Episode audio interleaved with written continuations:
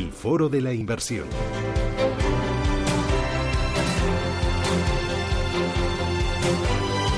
con Ana Llorens. Ana, ¿qué tal? Muy buenos días. Muy buenos días, Susana. Ana Llorens, Fan Society, Futuro a Fondo. Eh, bueno, eh, vamos a repasar con ella las noticias más importantes de la industria de planes de pensiones, de fondos de inversión. Y vamos a empezar por planes de pensiones con criptoactivos. A ver, explícame que esto uf, no lo entiendo. Claro, por eso, por eso mismo te lo traigo, porque es un tema que sacamos la semana eh, pasada en Futura Fondo eh, mm, al hilo de dos planes de pensiones, dos fondos de pensiones que eh, han, se han lanzado en Estados Unidos.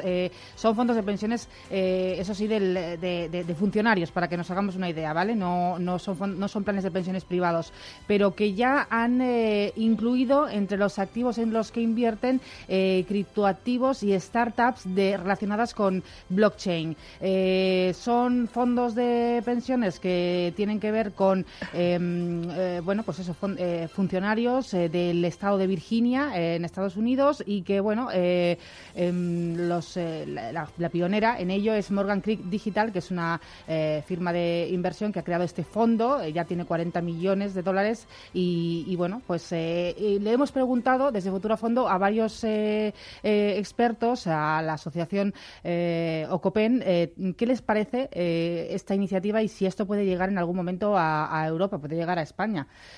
bueno, pues claramente nos dicen que no, que mm, bueno, pues que es una apuesta demasiado arriesgada para un plan de pensiones, es un activo que no tiene un respaldo en real y, que bueno, que puede fluctuar de manera bastante amplia, con lo cual lo descartan totalmente. Además, bueno, pues nos decían que mm, eh, nunca es aconsejable invertir en un activo del que sea imposible determinar cuál es la volatilidad, eh, por muy alta que pueda ser la rentabilidad que esperemos de, él.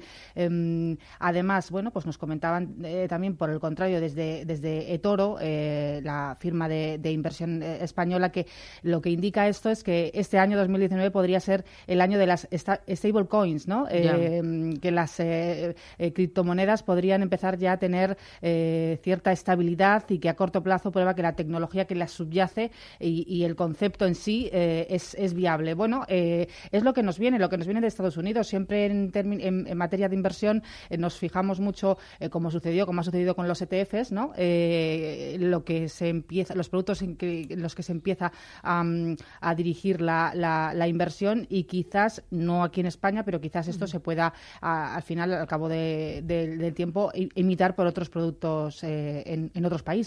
Para seguir con el tema de la jubilación, eh, hablasteis de la presentación de una plataforma por parte del BBVA, corrígeme si me equivoco, es una herramienta para planificar la jubilación ideal. Claro, la jubilación ideal, pero lo que es interesante de esta herramienta que lanza el BBVA, eh, que se llama Future Planner, eh, que puede ser utilizada tanto por clientes de la entidad financiera como por los no clientes, es que nos da una idea de lo que puede ser nuestra pensión futura. Sabes que con esto hay bastante eh, polémica, que la Seguridad Social tiene un simulador eh, de la pensión futura que nos da en muchas ocasiones eh, mm, resultados un poco extraños. Por ejemplo, no tiene o, no tiene un, no, no, incluye esa pensión límite que está establecida.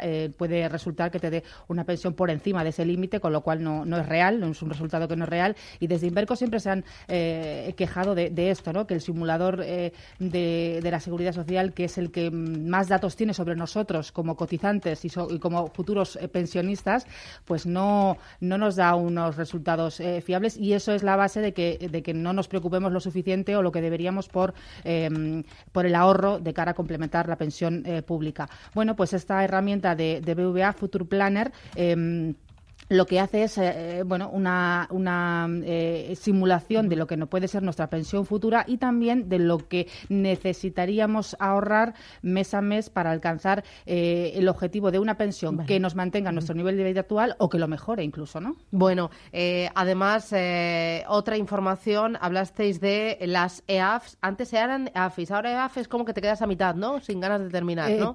Son empresas de asesoramiento financiero independiente. Claro Sabes que el, el, el, problema con esto es que el que la, la I de AFI, eh, bueno, pues daba, eh, em, eh, bueno, parecía como que inducía a error al, al, al, usuario, al inversor, y, y les, y les venía a decir que eran independientes cuando, bueno, independientes, independientes lo, independientes lo son o no, o, pueden, o pueden no serlo, ¿no? Entonces se, se, se, les ha quitado la I y se las ha dejado en empresas de asesoramiento financiero. Pero no me digas que parece que no, no termina SEAF. Eh, exactamente, es muy difícil de decir, ¿no? Es difícil, sí, de entender. bueno, eh, como resultado de MIFID II, que es un tema con el que hablamos siempre, pues eh, que cada vez hay menos, que cierran 2018, han cerrado 2018 según datos de la CNMV con menos patrimonio, con menos entidades, pero la parte buena es que tienen más clientes profesionales. El patrimonio en concreto de las que de las SEAF ha, crecido, ha descendido, perdón, un 1% el año pasado. Así que bueno, pues a ver cómo, cómo funcionan este año, ¿no? Bueno,